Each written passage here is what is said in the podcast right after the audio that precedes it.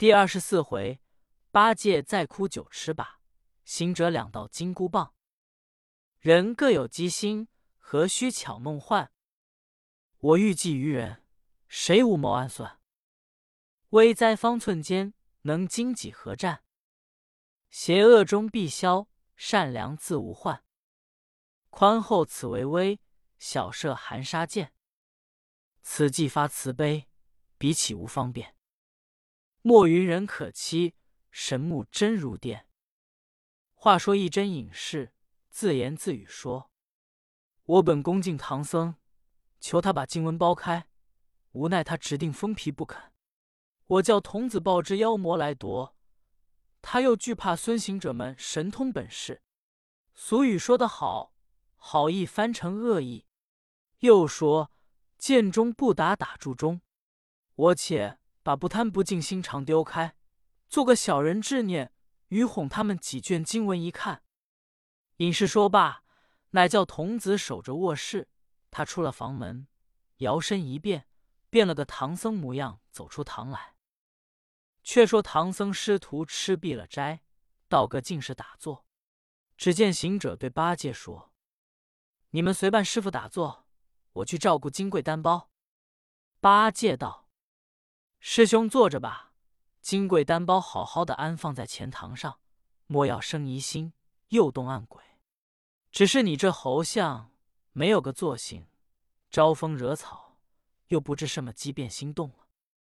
行者道：“呆子，你那里知道？俗语说的‘吃饭防噎，走路防跌’。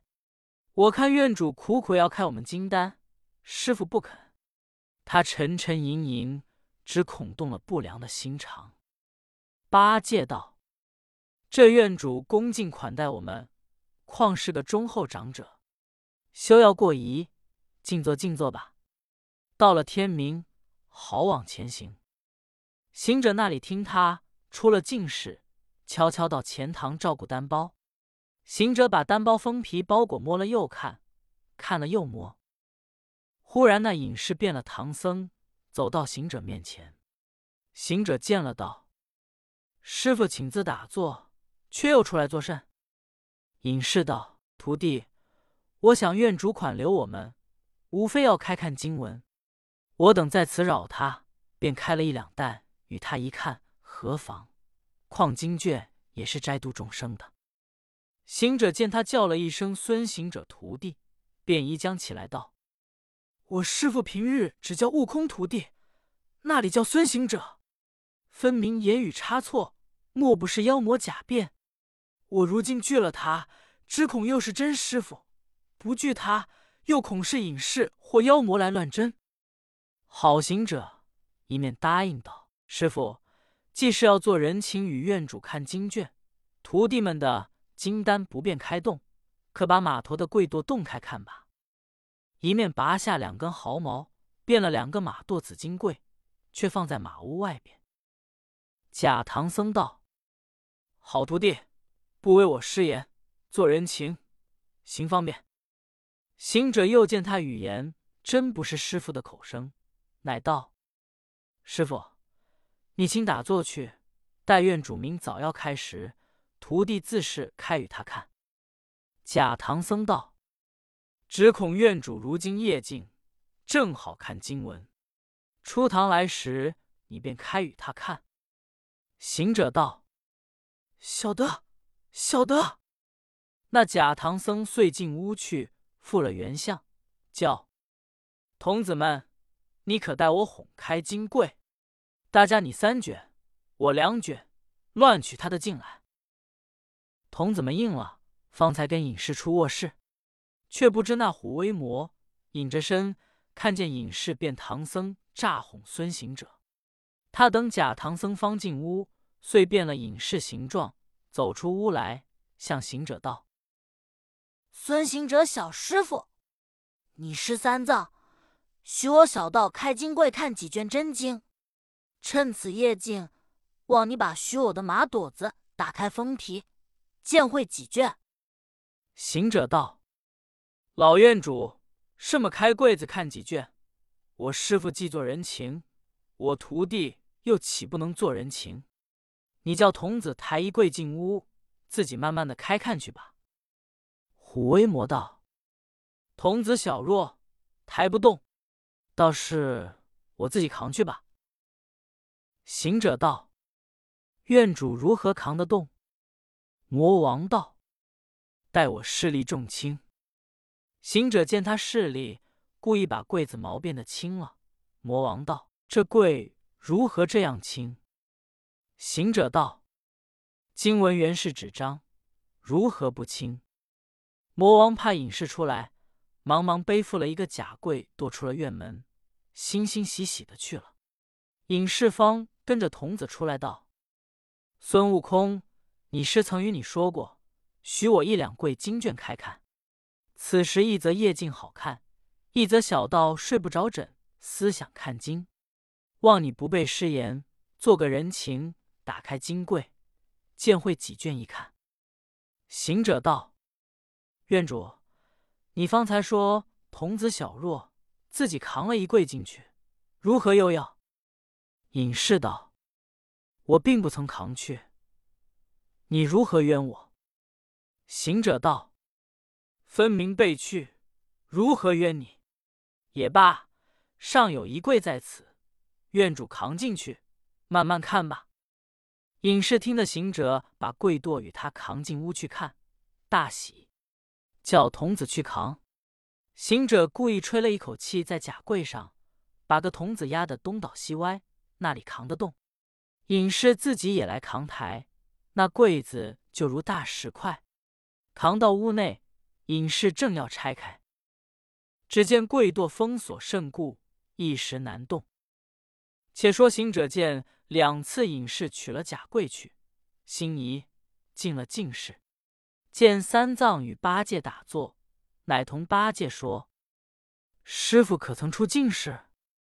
八戒道：“师傅入定，何尝出世？”行者道：“是了，何处妖魔诈哄了假柜子去？”一面笑笑的是以假诈假，一面撕。撕的是妖魔扛了毫毛去做何计较？复过身来，行者思量了半刻，道：“说不得在道院主卧室探看消息。”乃出了净室，假变的童子走入院主卧室，只见他把柜子扭锁撕封，行者又把几根毛变了几根芒刺，院主也戳了手，童子也伤了指，那里开的？隐士却叫行者假变的童子开柜。行者道：“师傅，夜深了，明早开吧。”隐士只是要开，行者把口向童子们一吹，个个打盹瞌睡起来。隐士只得也打坐。却说虎威魔背着假柜子走在路上，喜喜欢欢想到：“陆地先变换唐僧，诈那孙行者要经。”怎防我去诈来？但此贵不多，怎得再诈他几担，方遂我报仇之气？那里知毫毛是行者法身？行者见隐士打坐，童子睡熟，乃一筋斗打到路上。只见虎威魔背着假柜垛，口里咕咕哝哝，说的是柜子轻，不曾多诈的两柜来。行者引着行近前听的，乃向柜子吹了一口气。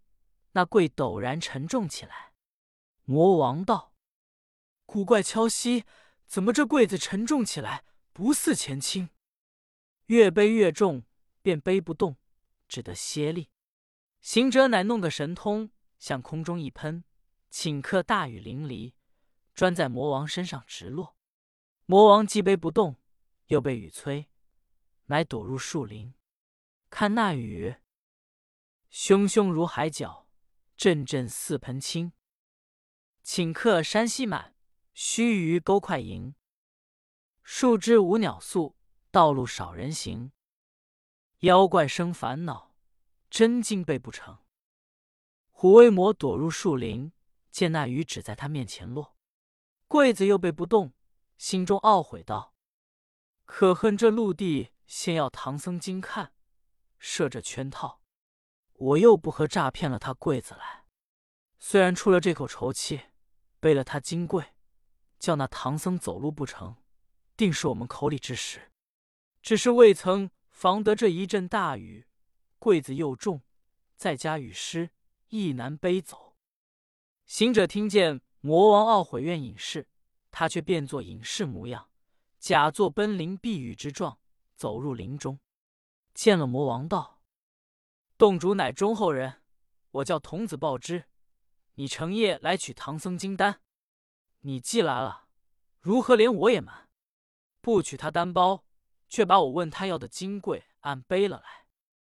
魔王见是隐士，所以说的当面抢白，乃恼羞成怒，便指着隐士骂道：“你这假惺惺，说什么不正无敬？陆地仙原来见利忘义，更起争心。是我取了柜子来，便欺瞒了你，何惧之有？”隐士道：“我也不管你。”只是还了我这柜子去，乃上前来夺柜子。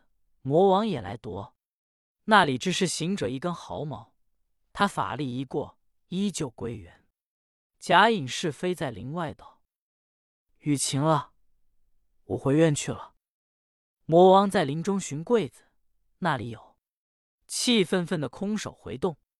众妖魔问他到院中消息何如，虎威魔被戏把前因说出。那凤管小妖向虎威魔王一口啐骂道：“你这没用的短石，见此分明是唐僧的徒弟，又设了计策哄了你来也。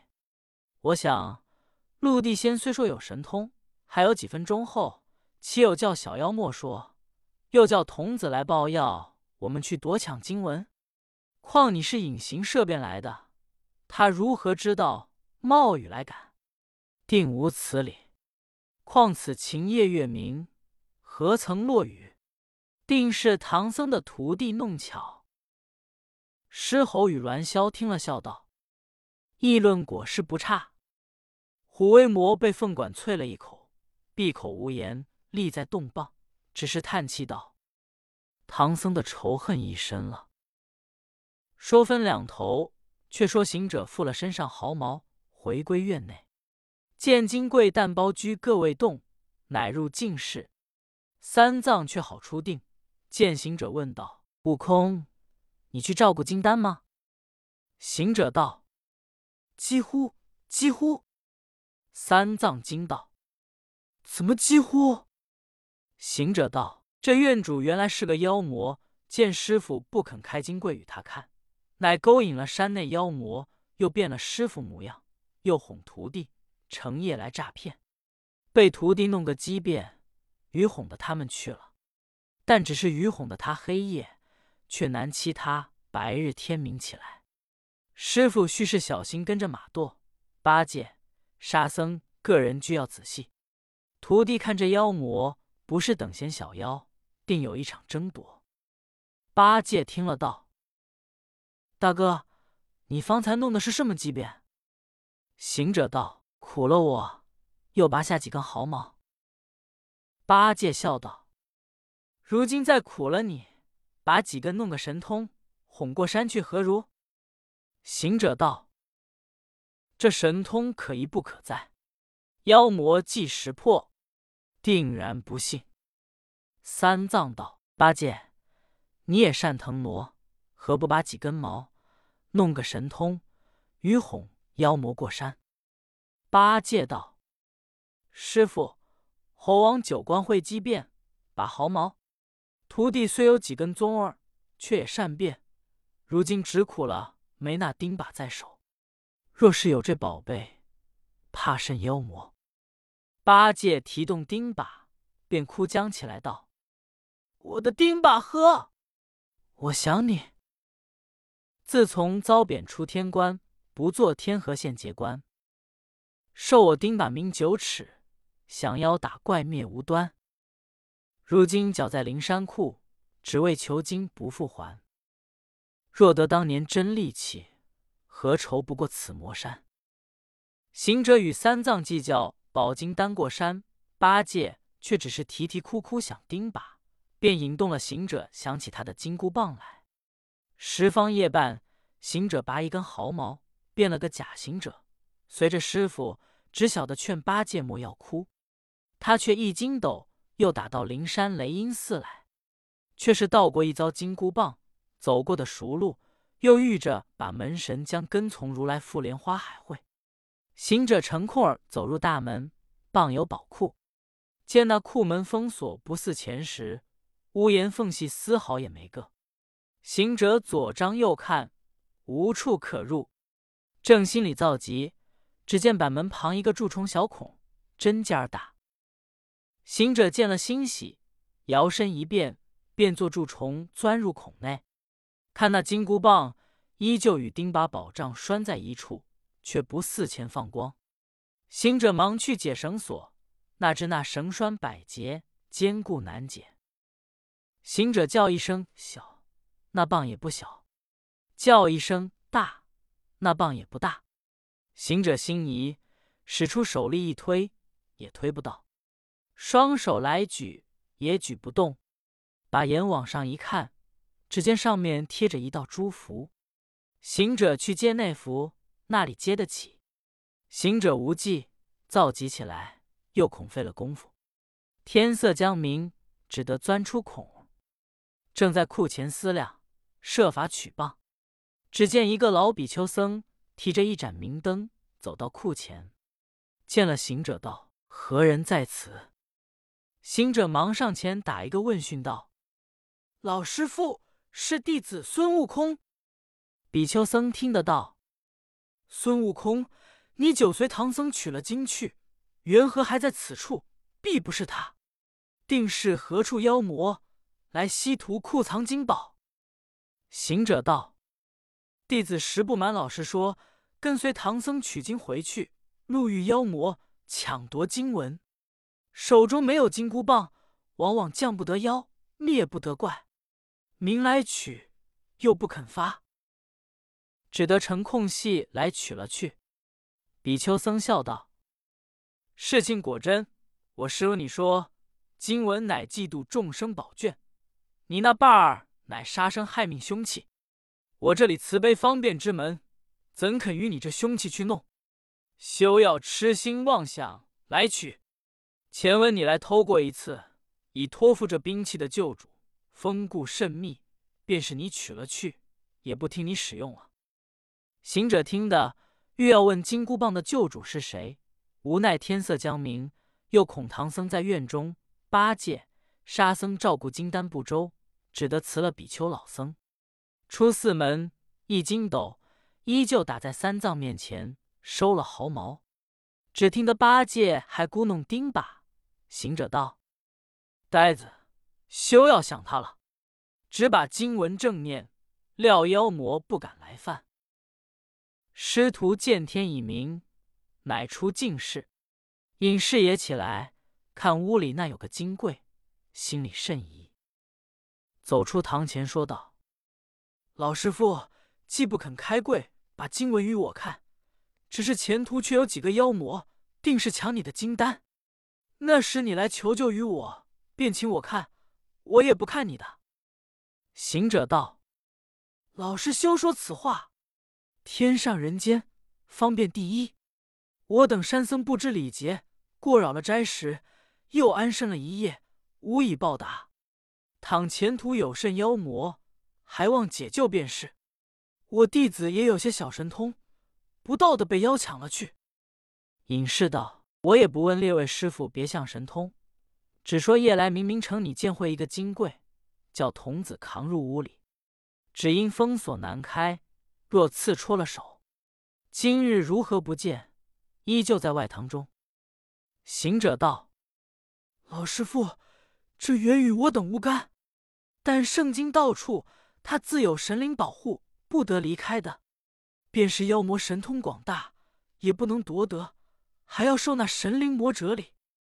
隐士听得到，此话我也不信。但看前途，若不遇妖魔便罢；倘遇着被他夺去，再看你这保护的灵神。隐士只说了这句，却不妨凑巧。那比丘僧与灵虚子在外小庙住了多时，却前来探听唐僧师徒可有妖邪阻道。正是到这道院前，见门闭眼。里面却是唐僧师徒在内。灵虚子隐着身，变了一个苍蝇儿飞入，却听了行者对隐士说保护灵神的话，乃飞出复了原身，向比丘说了。比丘僧道：“且莫要惊他，我与你且等唐僧去后，进道院半扯着他，免使他去帮那妖魔。”灵虚子听了，与比丘躲在院后树林。果见唐僧师徒担着金包出院门，谢辞隐士，照大路前行。毕竟后来何如？且听下回分解。